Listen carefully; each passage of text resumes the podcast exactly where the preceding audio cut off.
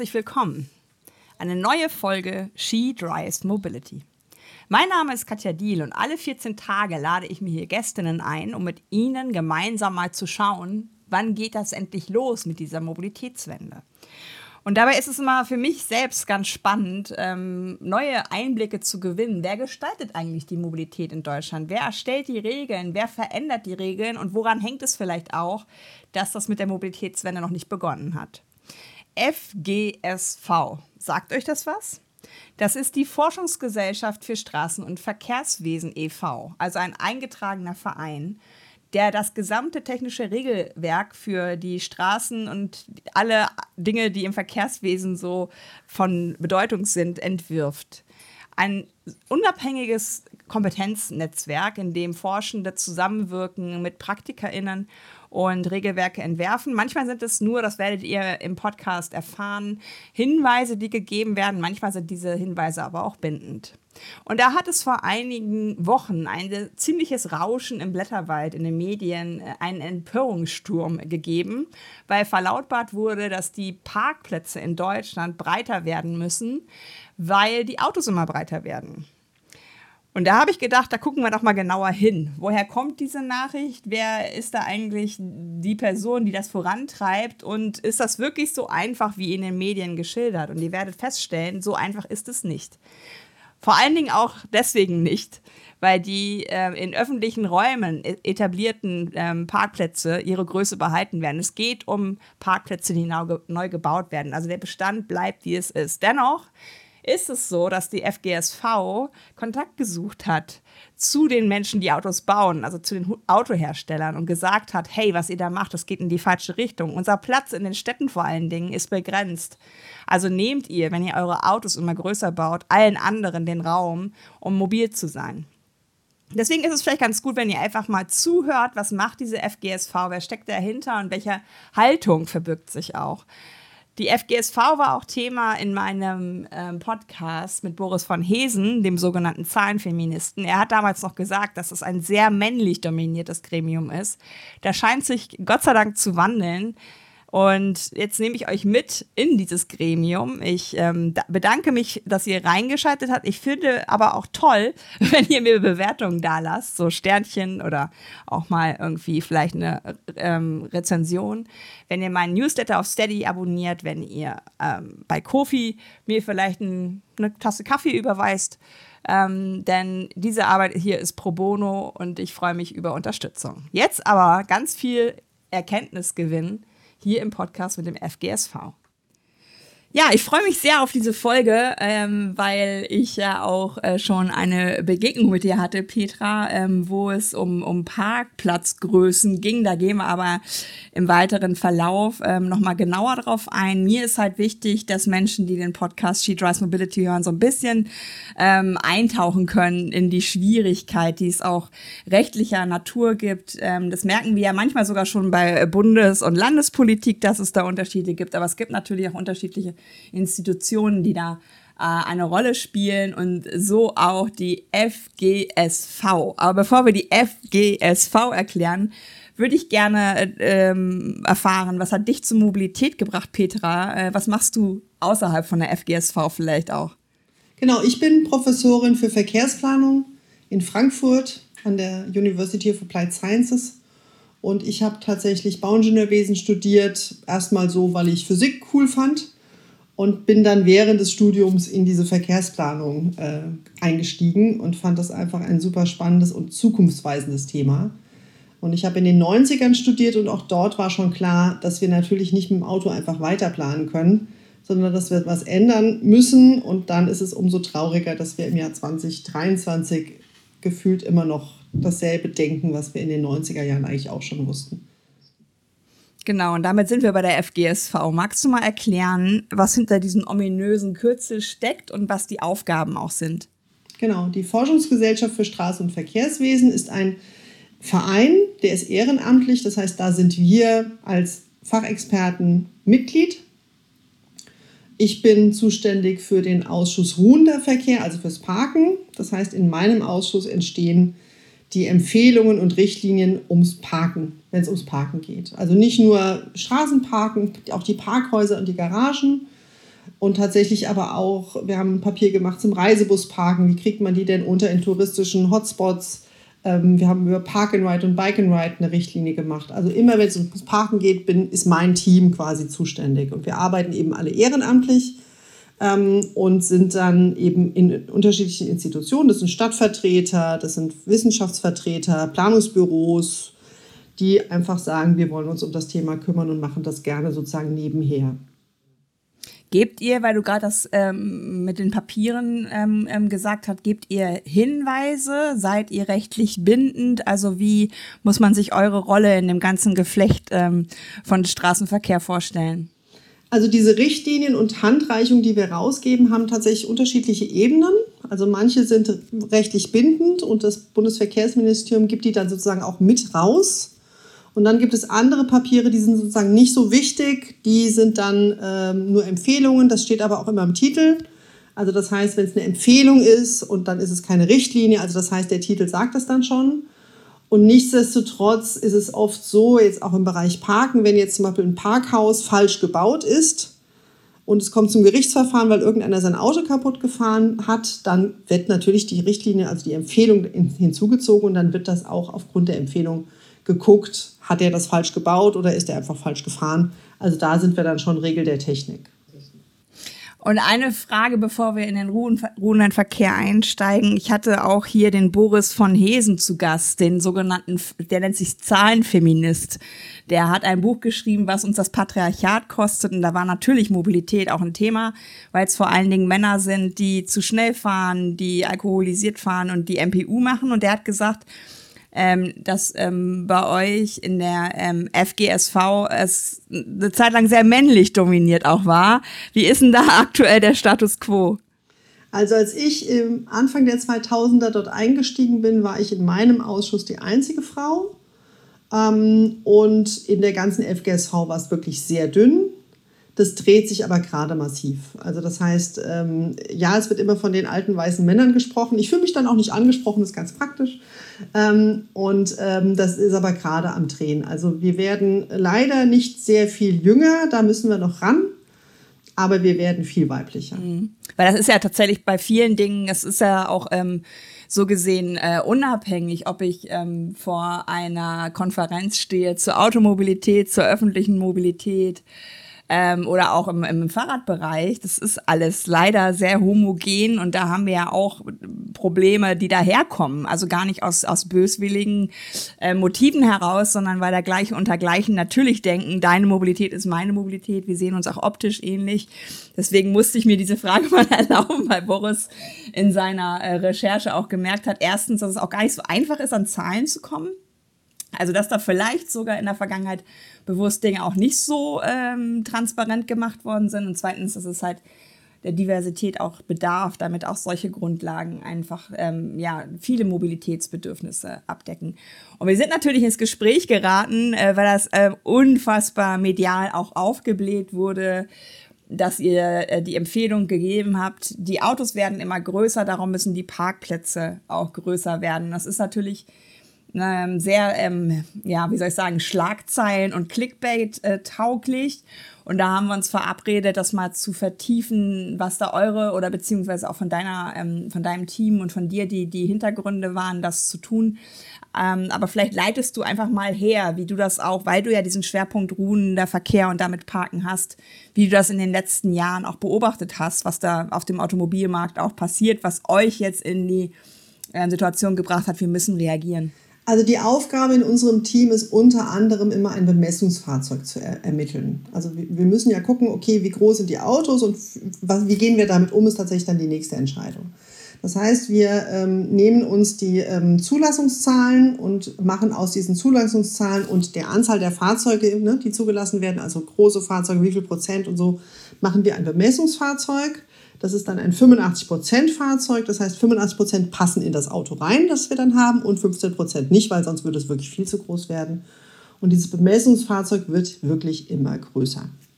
Das sind die SUVs, das sind aber auch wirklich normale Autos, die gefühlt immer größer werden. Wenn man sich den Golf anguckt oder den Mini auch anguckt, wie die, wie die größer geworden sind, das ist wirklich der Hammer. Und dann ist die große Frage, und da haben wir lange diskutiert, heißt das jetzt auch, dass wir das Parken, die Parkflächen größer machen oder muss es dann eigentlich heißen, nee, wir machen nicht mehr mit?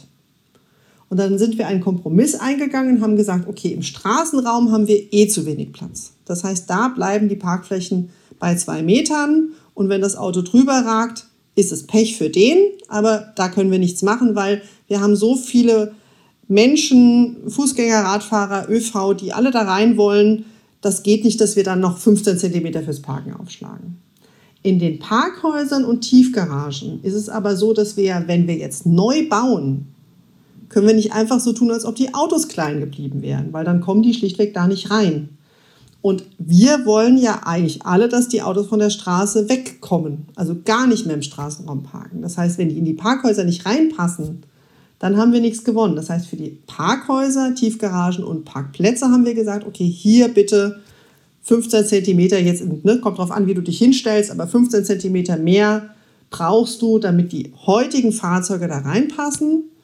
Und wir hoffen wirklich, dass die Automobilindustrie jetzt langsam mal stoppt. Aber die reden tatsächlich nicht mit mir. Ich habe es probiert, aber die finden mich tatsächlich nicht wichtig genug, als dass, ähm, als dass die mit mir reden. Und die denken natürlich an einen globalen Markt. Das heißt, da ist Deutschland tatsächlich auch nicht wichtig genug. Ja, beziehungsweise ich würde noch nicht mal sagen, äh, dass sie dich nicht wichtig genug erachten, sondern dass sie genau wissen, wenn sie mit dir sprechen würden, würden sie Informationen und Hinweise erhalten, die sie einfach nicht hören wollen, weil die Riesenmarge im Sinne von Euro und Geld liegt ja in diesen absurd großen äh, Fahrzeugen. Und das ist ja auch etwas, was ich immer betone, dass ich mir natürlich wünsche, dass die Transformation der Autoindustrie bedeutet, dass sie sie äh, noch weiter geben kann als Mobilitätsindustrie. Ähm, aber wenn du jetzt sagst, ich, ich habe ich hab so ein bisschen aufgehorcht, ähm, wenn du jetzt sagst, dass das Parken in, in öffentlichen Räumen nicht neu gestaltet werden kann, äh, weil es ja da auch viel um Flächenungerechtigkeit äh, geht, weil ähm, alle außerhalb derjenigen, die ein Auto haben, natürlich zurückgesteckt haben in den letzten Jahrzehnten. Wie ist denn das? Ähm, ist dann jemand, der in diese Parklücke mit seinem Fahrzeug nicht passt, überhaupt noch, ähm, ist es überhaupt noch erlaubt, dass er diesen Parkplatz nutzt? Da haben wir ein rechtliches, eine rechtliche Grauzone gerade. Also eigentlich könnte das Ordnungsamt wahrscheinlich aufschreiben, wenn man aus dieser Parkmarkierung rausragt. Die Parkmarkierung haben wir aber ja gar nicht überall. Also oft ist ja Straßenparken auch ohne Markierung. Ähm, man könnte theoretisch ein Schild aufstellen, Parken zwei Meter. Aber das lässt die SDVO zum Beispiel nicht zu. Also diese Kombination aus diesen beiden Schildern ist rechtlich gerade noch nicht möglich. Das, man könnte ja sogar darüber nachdenken, zu sagen, okay, wir gehen sogar noch einen Schritt weiter und sagen, hier dürfen nur kleine Autos parken, alle großen bleiben draußen. Wie gesagt, rechtlich gerade mit der Straßenverkehrsordnung noch nicht möglich. Die Diskussion hat aber natürlich begonnen, auch aufgrund der Presse und auch aufgrund unserer Richtlinie, ähm, dass man das rechtlich ermöglicht, dass die Ordnungsämter eine bessere Handhabe haben, dann auch dagegen vorzugehen. Weil bei mir ist es so, ähm, ich merke auch zunehmend, dass ich Autofahren tatsächlich vermeide. Ähm, ich bin hier gerade im ländlichen Raum bei meinen Eltern, die ich halt kutschiere, weil es nichts anderes gibt außerhalb des Autos.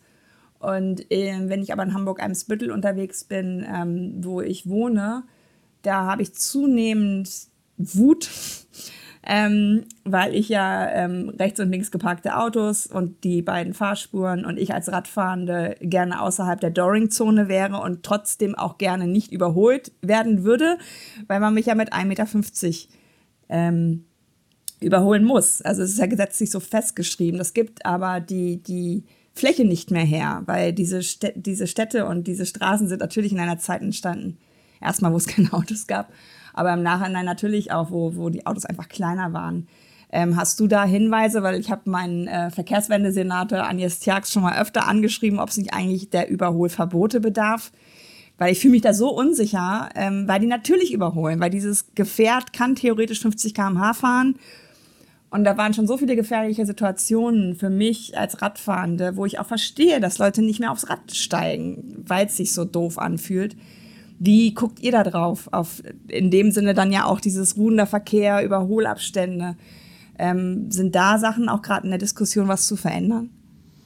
Also bei uns in der FGSV jetzt nicht, weil das betrifft uns quasi nicht. Das ist ja reine Rechts, Rechtslage.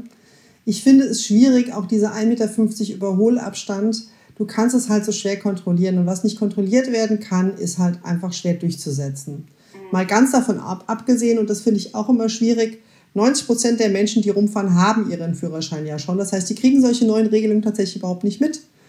Die Fahranfänger, ne, die lernen es dann in der Fahrschule, aber alle, die den Führerschein schon haben, müssen das ja nie wieder wiederholen. Es gibt ja keine Schulungen oder sowas, dass man nach zehn Jahren nochmal die neue Rechtsprechung lernen muss. Das macht es schwierig. Was in Frankfurt gerade massiv passiert, was ich sehr begrüße, ist, dass wirklich ganze Fahrstreifen im Autoverkehr weggenommen werden und zu Rad, Radfahrstreifen gemacht werden. Und das ist natürlich super. Ne? Wenn du dann wirklich einen ganzen Fahrstreifen für dich hast, dann hast du keinen. Und das Parken fällt natürlich weg. Ne? Also keiner würde dann Parken machen. Parken weg, Fahrradstreifen, dann kommt der Autoverkehr. Ähm, und das wird gerade sehr massiv umgesetzt in Frankfurt und ich feiere das sehr, ähm, weil so muss es eigentlich sein, dass du eben gar nicht mehr in diese Situation kommst, dass du diese Unsicherheit hast, sondern du hast deinen Platz, der steht dir zu, da ist nach links und rechts genug Platz für dich. Da kannst du vielleicht auch einen langsameren Radfahrer überholen, das wäre ja perfekt. Das ist ja in Kopenhagen, Holland ganz normal. Also, dass du genug Platz hast, dass du auch mit den anderen Radfahrern agieren kannst, die Fußgänger nicht störst und die Autofahrer den Platz, den sie noch haben, aber auch alleine nutzen können. Und wir haben jetzt in unserem kurzen Vorgespräch äh, natürlich über die aktuellen Dinge gesprochen, die gerade so passieren, unter anderem durch eine neue Regierung in Berlin, ähm, die ja gerade massiv die Dinge, die von der vorherigen rot-grünen Regierung ähm, angeschoben worden sind, wo auch sehr viele sehr engagierte grüne Stadträtinnen ähm, ja dabei sind, wirklich diese Verkehrswende endlich einzuläuten, was ich auch super wichtig finde, weil es nun mal unsere Hauptstadt ist. Also ein bisschen ja auch hm, das, was nach außen wirkt. Und dann schiele ich immer nach Paris und denke so, da ist ja fast jede Woche irgendeine tolle News. Ähm, kannst du kurz erläutern, warum das so einfach ist, solche Sachen wieder zu retournieren, warum es im Moment von Parteifarben abhängig ist, ähm, dass Dinge umgesetzt bleiben. Ähm, und ja, was muss sich verändern, dass die Transformation der Mobilität endlich fortschreiten kann? Also bei der Mobilität ist es tatsächlich so, dass die Kommunen eine unheimliche Macht haben. Das heißt, ein Land, aber auch der Bund kann da ganz, ganz wenig reinregieren. Das heißt, wenn die Regierung in einer Stadt wechselt und der Neue eben sagt, nö, das interessiert mich alles nicht, freie Fahrt für freie Bürger, ähm, Radfahrer und Fußgänger sind mir nicht wichtig und der ÖPNV wird auch überbewertet, dann kannst du außer über Wahlen nicht viel machen. Das ist einfach so. Ich habe äh, in, im letzten zwei Jahren habe ich das Land Hessen beraten für so ein Mobilitätskonzept 2030, also wirklich den Landtag. Und da wurde immer wieder deutlich, wie wenig Einfluss das Land hat auf Mobilität. Die können über Bundes- und Landesstraßen dürfen sie reden, auch nicht in den großen Städten, nur auf dem Land eigentlich. Und alles andere ist Kommunalsache. Und wenn du dann eben den falschen, und das ist dann wirklich ein Kopf, das muss dann noch nicht mal eine Partei sein, wenn du dann sozusagen den falschen Kopf an der falschen Stelle hast, dann ist das so. Dann nimmt der alles zurück und du kannst nichts dagegen tun. Funktioniert aber natürlich auch andersrum. Wenn du dir Paris von vor zehn Jahren vorstellst, was sich da getan hat, das ist so schön. Also ich war tatsächlich jetzt ein paar Mal in Paris und jedes Mal, wenn ich da bin, freue ich mich über die nächste Straße, die einfach nur für Fahrräder freigegeben wird, mitten in der Innenstadt, wo das vorher wirklich vierstreifig für den Autoverkehr war und wo jetzt ein Fahrstreifen, wirklich einer, auch nicht in jede Richtung, einer übrig geblieben ist. Einbahnstraße und der Rest ist für die Radfahrer und, und Lieferverkehr und alles, was man sonst so braucht. Und dann, dann das freue ich mich sehr, aber es liegt an einem Kopf im positiven wie im negativen Sinn. Ja, zumal Anne Hidalgo als Oberbürgermeisterin ja wiedergewählt wurde. Also meine These ist tatsächlich, dass sie vielleicht sogar Nicht-Wählende wieder an die Urne gebracht hat mit dieser sehr klaren Vision und auch ähm, mit dem Risiko, nicht gewählt zu werden. Also das ist ja bei ganz vielen PolitikerInnen ist es ja meistens der Machterhalt leider, der, der antreibt. Und sie ist halt einer, ich, ich durfte für mein zweites Buch Carlos Moreno schon jetzt interviewen und ähm, das war sehr inspirierend, wie er auch sagt, dass Anne Hidalgo halt äh, angstfrei ist. Also sie hat nicht ähm, ihre Vision davon abhängig gemacht, dass die PariserInnen sie wählen, sondern sie will diejenige sein, die in die Geschichtsbücher eingeht, äh, was sie ja auch tut. Also das ist ja auch eine sehr gesunde Eitelkeit. Und ich würde trotzdem gerne nochmal weil du bei Köpfen gerade bist, äh, Volker Wissing nicht außer Verantwortung lassen an dieser Stelle. Weil ich glaube schon, dass wir auch ähm, von Bundesebene aus ja steuern könnten. Also da auch da ist ja die Möglichkeit, gewisse Rahmenbedingungen zu schaffen. Und da ist mir einfach so totaler Schmerz im Bauch gewesen, als er vom Status quo ausgehend hochgerechnet hat, ähm, wie der Verkehr sich entwickelt. Ich habe bis heute mir nicht merken können, wie diese komische schleichende irgendwas Analyse heißt. Anstatt halt zu sagen, wir müssen zu Zeitpunkt X dekarbonisiert sein, was bedeutet das für die einzelnen Meilensteine? Wie guckst du auf sowas drauf? Ja, wir haben uns ja wirklich fest vorgenommen, 30 Prozent weniger CO2 auszustoßen, aus der Mobilität heraus. Und das kriegen wir mit reiner Elektromobilität nicht hin, sondern dafür müssen wir den Verkehr reduzieren. Punkt aus. Und da gibt es auch nichts zu diskutieren. Und da fehlt mir auch die klare Kante aus der Bundesregierung, weil nur mit dieser klaren Kante wird es vorangehen, weil sonst bleibt es eben bei diesen einzelnen Köpfen. Das heißt, die eine Stadt macht sich super auf den Weg, die andere Stadt äh, macht weiter Autoverkehr nach vorne und hofft auf die Elektromobilität und das wird nicht funktionieren. Und es bleibt ein Auto, das heißt, der Platzbedarf ist ja eh derselbe. Also selbst wenn wir jetzt ganz viel CO2 einsparen, ist es ja immer noch ungerecht verteilt. Das heißt, da würde ich mir aus der Bundesregierung wirklich eine klare Kante wünschen und auch die Straßenverkehrsordnung, die ja auch an einigen Stellen geändert werden müsste, um das Ganze voranzutreiben, hängt am Bundesverkehrsministerium. Das heißt, ohne das Bundesverkehrsministerium wird sich da nichts tun. Die sind da einfach untergeordnet und was die Politik sagt, wird gemacht und ansonsten eben auch nichts. Das ist nicht ihre Aufgabe. Ja, das ist nämlich das, was ich im Hinterkopf habe, die Initiative Lebenswerte Städte, wo, glaube ich, mittlerweile fast 900 Kommunen und Städte ja auf Tempo 30 und äh, weniger gehen wollen aufgrund von Lebensqualität, aber auch ähm, Klimaresilienz. Und ähm, da ist jetzt ja ein bisschen was gemacht worden an der Straßenverkehrsordnung und da habe ich bei Instagram gesehen, ähm, das wurde auch ähm, beim Verkehrsministerium dann adressiert. Wir haben hier was verändert. Der erste Punkt war aber, Tempo 50 bleibt. Also, wo ich so dachte, ich weiß nicht, ob ich an erster Stelle das setzen würde, was bleibt, wenn ich doch verkünde, dass sich was verändert. Also diese Ideologie oder, oder äh, ja, diese Emotionen, die so Menschen wie mir immer ähm, vorgeworfen wird, die sehe ich da ehrlich gesagt bei meinem Gegenüber, was ich nicht verändern will. Hast du denn Hinweise, wo man rangehen müsste in der Straßenverkehrsordnung, wo es noch einen radikaleren ja, Bruch vielleicht auch mit dem, wenn wir ehrlich sind, Nazi-Gesetzen. Ne? Also die, die, die Gesetze stammen ja zum Teil auch auf, aus Urzeiten. Also was hast du da für Visionen? Wo würdest du rangehen? Genau, also dieses, diese sehr starke Privilegien des Autos. Ne?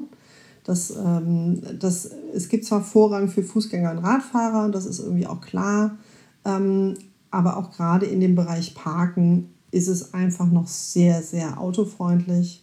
Und ähm, es ist irgendwie klar, die Flächen sind für das Auto gedacht und gemacht.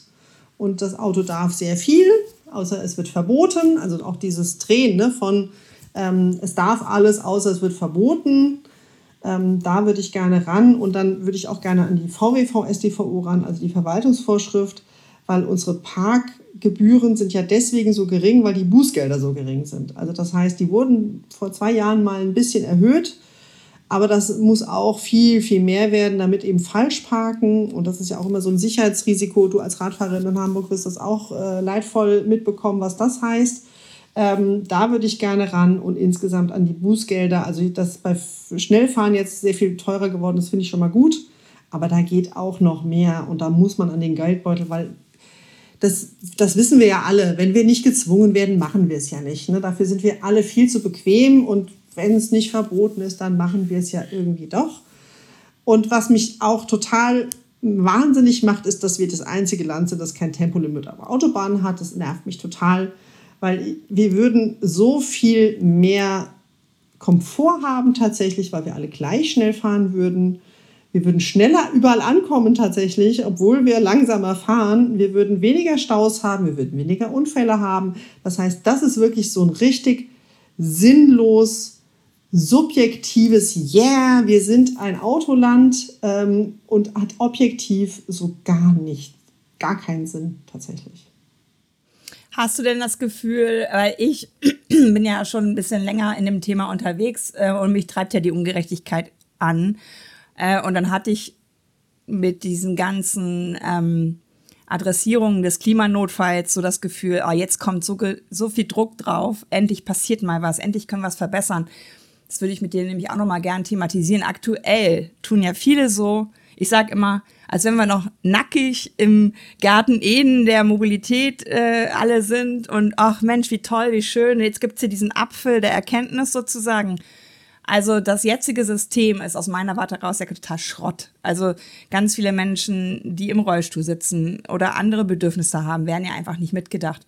Und man hätte ja jetzt die Chance, was zu verbessern, weil der Druck durch die Klimakatastrophe so groß ist. Also wie schaust du auf dieses aktuelle System, auch ähm, vielleicht aufgrund der, der, der Expertise, die du mitbringst ähm, aus eurer Arbeit, ähm, wie, wie viele Chancen und wie viele Risiken siehst du in der Veränderung? Es ist halt immer das Problem, Veränderungen sind ja ungemütlich. Ne? Also ich meine, ich bin ja ein, ein Kind der 80er und in den 80ern wussten wir auch schon, dass das alles scheiße ist, was wir da tun und dass wir weniger fliegen sollen und dass wir weniger Auto fahren sollen und haben es ja wirklich einfach als Generation Golf einfach verschlafen. Ähm, jetzt gibt es Friday for Future, aber gefühlt passiert trotzdem nichts, außer dass man sagt, ach guck mal, so Jugendliche, die demonstrieren, wie schön ist das denn? Ähm, die Alarmglocke hat irgendwie noch nicht genug geläutet, immer noch nicht. Und ähm, es braucht radikale Köpfe, die es einfach tun und Vorreiter sind. Und wie du eben schon sagst, sie sich auch trauen, obwohl sie wiedergewählt werden müssen, unbequeme Sachen zu machen. Weil das ist unbequem. Ich sehe das an meinen Studierenden. Ähm, da gibt es natürlich die, die so total motiviert sind und sagen, jawohl, wir müssen umweltfreundlicher unterwegs sein, das ist total wichtig. Und ich habe die, die sagen, ja, aber ich muss doch mit dem Auto zur Arbeit fahren, ich kann ja nicht anders. Wieso darf ich jetzt nicht mehr da parken? Also, wo ich ja merke, ne, wo, wo stecken die fest und die sind jetzt Anfang 20 und warum kriege ich die da nicht raus aus, aus dieser Geschichte? Und es ist einfach ein langer und auch schmerzhafter Prozess. Und da gibt es eben auch viel Widerstand. Mir passiert es auch regelmäßig, dass wirklich Leute vor mir stehen und sagen, ja, aber so geht das nicht. Und die Busfahrer müssen ja auch auf die, Auto, äh, auf die Arbeit mit, mit, dem Auto fahren. Ja, stimmt. Wenn ich irgendwo hinfahren muss, du hast jetzt auch gerade gesagt, du bist gerade ländlich unterwegs, dann ist das so. Aber dann kann man ja trotzdem drüber nachdenken, ob man nicht morgen das Fahrrad nimmt, also dass man nicht komplett aufs Auto verzichten kann und nicht autofreie Innenstädte macht gegen alle ähm, Logiken und nicht behinderte Menschen äh, davon abhält, irgendwo hinzufahren, wenn sie nicht laufen können oder nicht weit laufen können. Das steht ja außer Frage. Da wird immer schwarz-weiß, ne? sofort links, rechts. Aber dass wir alle persönlich 30 Prozent unseres Autoverkehrs einschränken müssen, wenn wir jeder nur 30 Prozent einschränken würden, würden wir das ja erreichen. Alles gut, es geht ja nicht um 100 Prozent. Es geht um 30 Prozent. Das würde schon reichen. Und wir sind gerade wieder in der totalen Hitzewelle. Mir macht es keinen Spaß bei 40 Grad, mir ist es zu viel. Und äh, es gibt Menschen, die sagen, toller Sommer, mir ist es aber eindeutig zu viel, ich gehe nicht mehr raus. Das heißt, so ein paar Grad weniger würden mir Spaß machen tatsächlich. Ja, und das ist ja tatsächlich auch was, wo ich immer wieder sage, das Auto ist das am weitesten vom freien Markt entfernte Produkt. Also wir tun ja so, als hätte sich diese Art der Mobilität durchgesetzt, weil sie unfassbar genial äh, durchdacht ist. Also heutzutage wenn ich mit dem Pkw äh, Höhle der Löwen machen würde, sage ich immer, würden die sagen, tickst du noch ganz sauber, zwei Tonnen Stahl, eine Person, 45 Minuten am Tag, wird das überhaupt bewegt? Also wir haben ja sehr viele Privilegien in diesem Produkt, will ich jetzt mal sagen. Will heißen, das ist halt etwas, wo ja die ganze Transformation von Gesellschaft gerade dran arbeitet, dass wir erkennen, auch du und ich als Privilegierte qua Hautfarbe, qua Pass und so weiter, das tut immer weh anzuerkennen, okay, ich bin da, wo ich bin, wahrscheinlich nicht nur, weil ich so toll bin und so hart gearbeitet habe, sondern ähm, weil ich ähm, sehr viel geschenkt bekommen habe mit meiner Geburt an den richtigen Ort. Und genauso ist es ja mit dem Auto, das funktioniert nur so gut, weil so viele Menschen auf irgendwas verzichten, sei es Raum, sei es Ruhe, sei es Sicherheit. Ähm, und da habe ich ähm, jetzt in der Recherche zum zweiten Buch ähm, auch so eine Studie aus den USA, die sagt, ähm, es gibt die sogenannte Car Blindness tatsächlich auch bei Menschen, genau was du gerade skizziert hast, die Dinge planen, also für Busverkehr, für Radverkehr, dass die im Kopf haben, das irgendwie zu machen, ohne zu groß ans Autosystem ranzugehen. Also spannend, dass es bei deinen Studierenden genauso ist. Ähm, wie kommen wir denn da raus? Also was könnte die Triebfeder sein? Welche, welche Narrative brauchen wir oder welche Geschichten, um zu erzählen, das ist keine, keine Verzichtsgeschichte, sondern vielleicht eine Gewinngeschichte?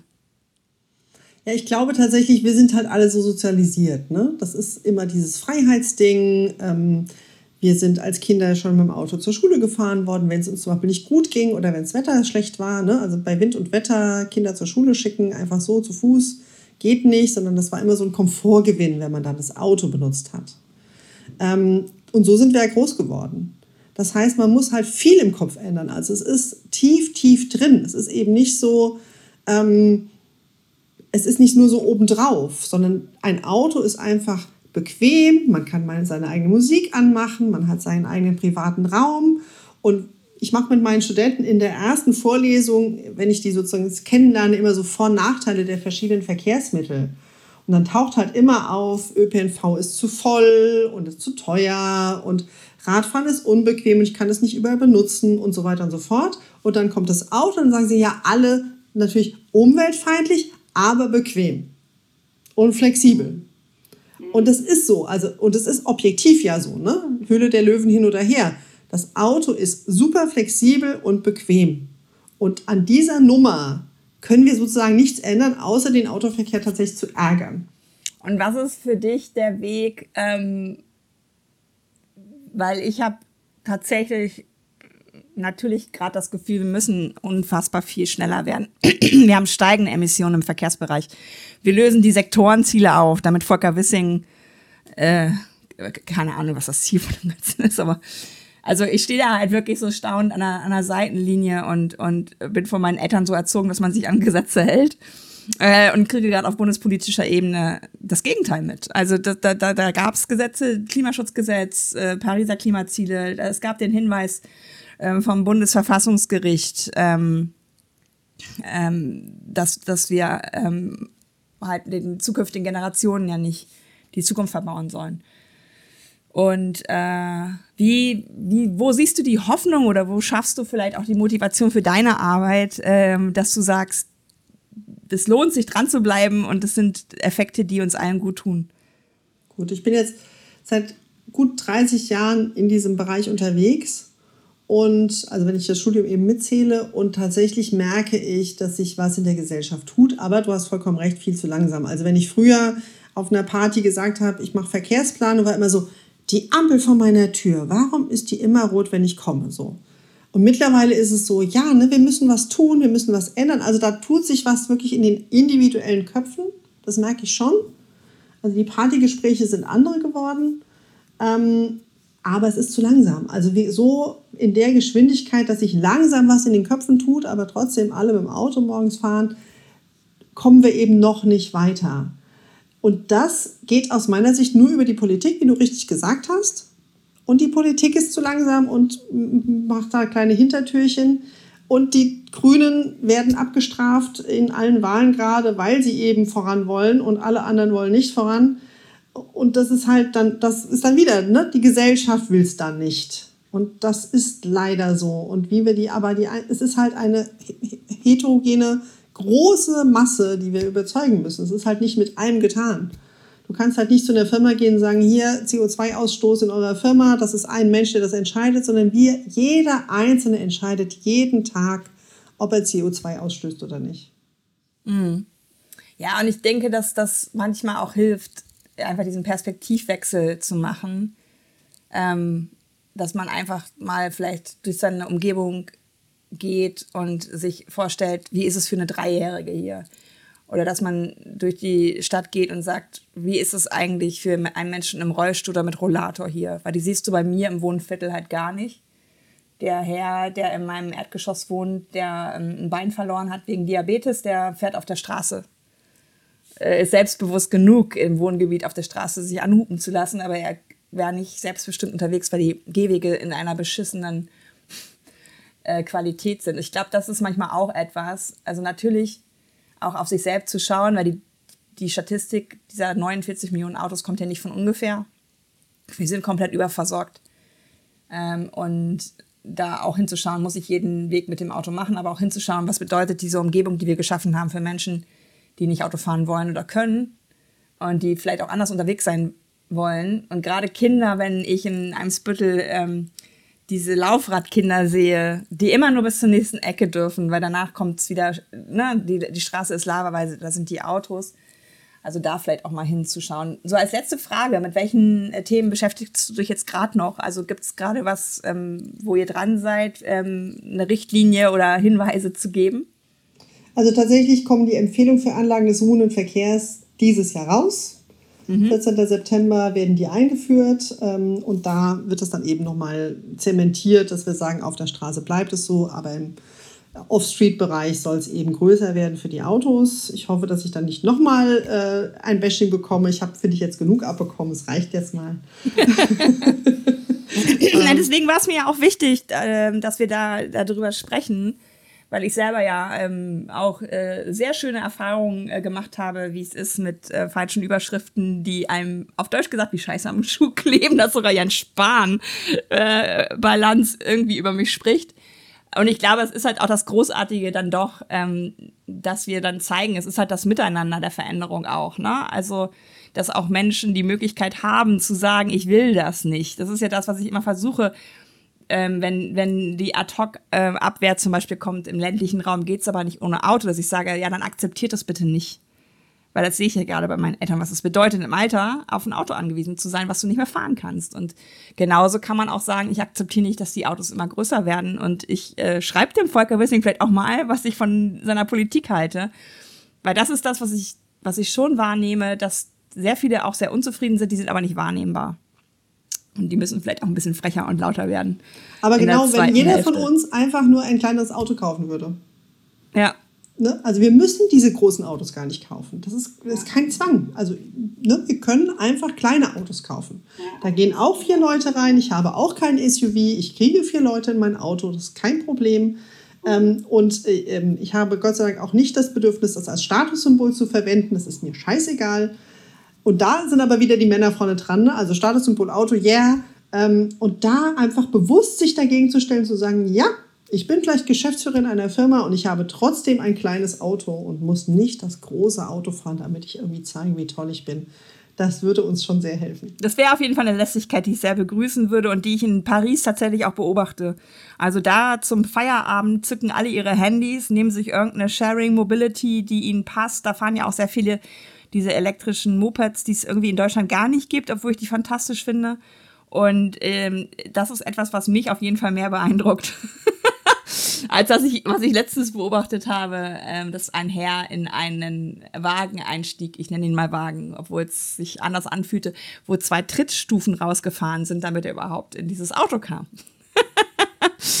Und da muss ich sagen, da ist die Lässigkeit, die es in Paris gibt, einfach das, was mich mehr anzieht. Ich danke dir auf jeden Fall für das Gespräch. Ich hoffe, wir konnten ein bisschen gemeinsam aufklären, was so hinter manchen Regularien äh, steckt. Und ja, danke dir für deine Arbeit und die Transparenz, die du geschaffen hast und wünsche dir jetzt noch einen schönen Tag. Ja, danke dir auch.